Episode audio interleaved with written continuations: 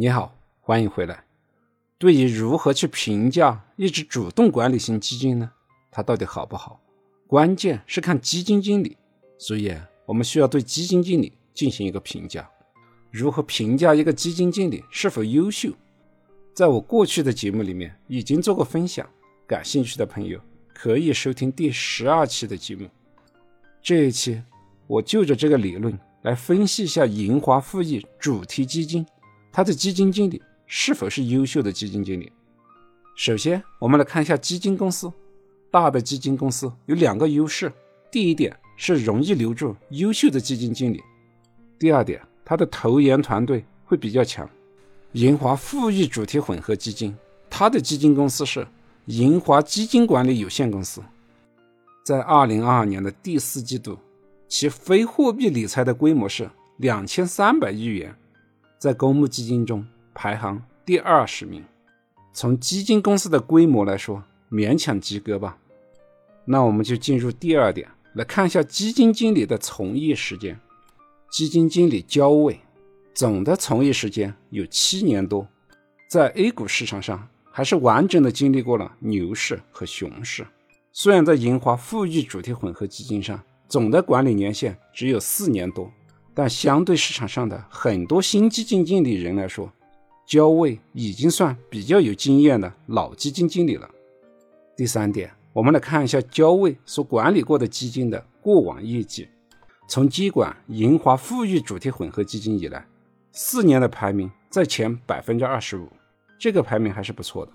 但是近三年的排名只在前百分之五十，近两年和近一年的短期排名已经进入了。后百分之三十，可以看到基金经理在短期的调仓配置中是有一些问题的。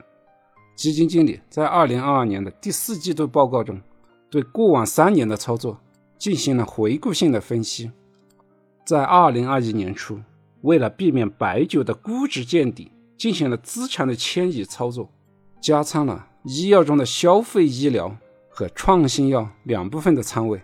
创新医药在二零二一年年末受到 C 超出口受限的影响，在二零二二年的年初没能及时的处理好仓位，拖累了在医疗医药方面的投资表现。所以，基金经理在二零二一年和二零二二年的投资收益并不怎么理想。但是，要去评价一个基金经理的业绩，我一般还是建议用三到五年的时间维度来进行评价。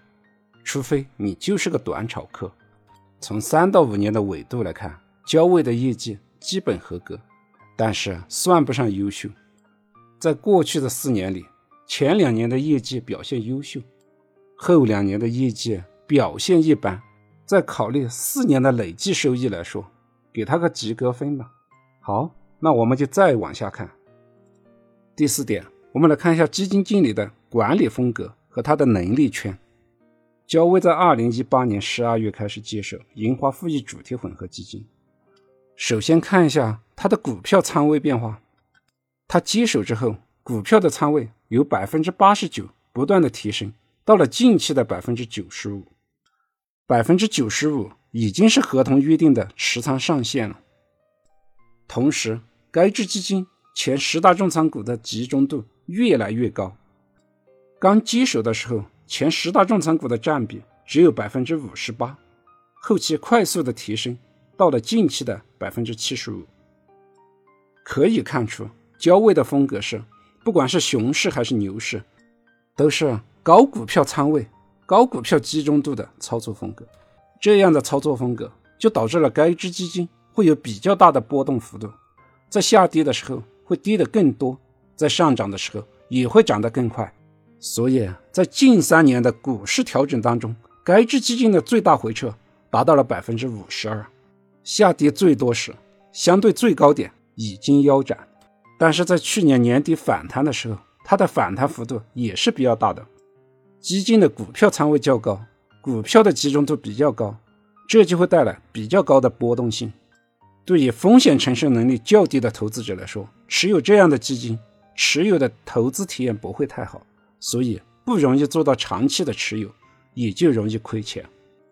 从基金经理的能力圈来看，他的投资风格基本就是喝酒加吃药。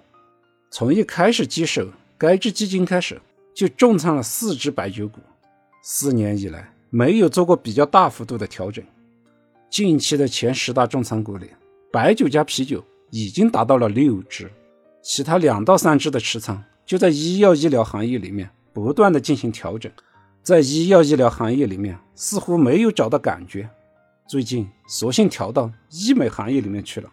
但总的来说，焦位的持仓风格还是相对比较平稳的，调仓幅度不大，换手率不高，而且持有的股票都是高利润率、高投资回报率的公司。由此推断，焦位所秉承的是价值投资理论，他的能力圈在择时上做的并不好，但是在投资标的的选择上。选择的都是可以长期持有的、业绩优秀的大公司的股票，而对于未来在盈利上可能有风险的股票，都会毫不保留的全部卖出。比如说，在种植牙集采风波传出的时候，减持了通策医疗；在 C 超受到限制的时候，减持了药明康德和泰格药业。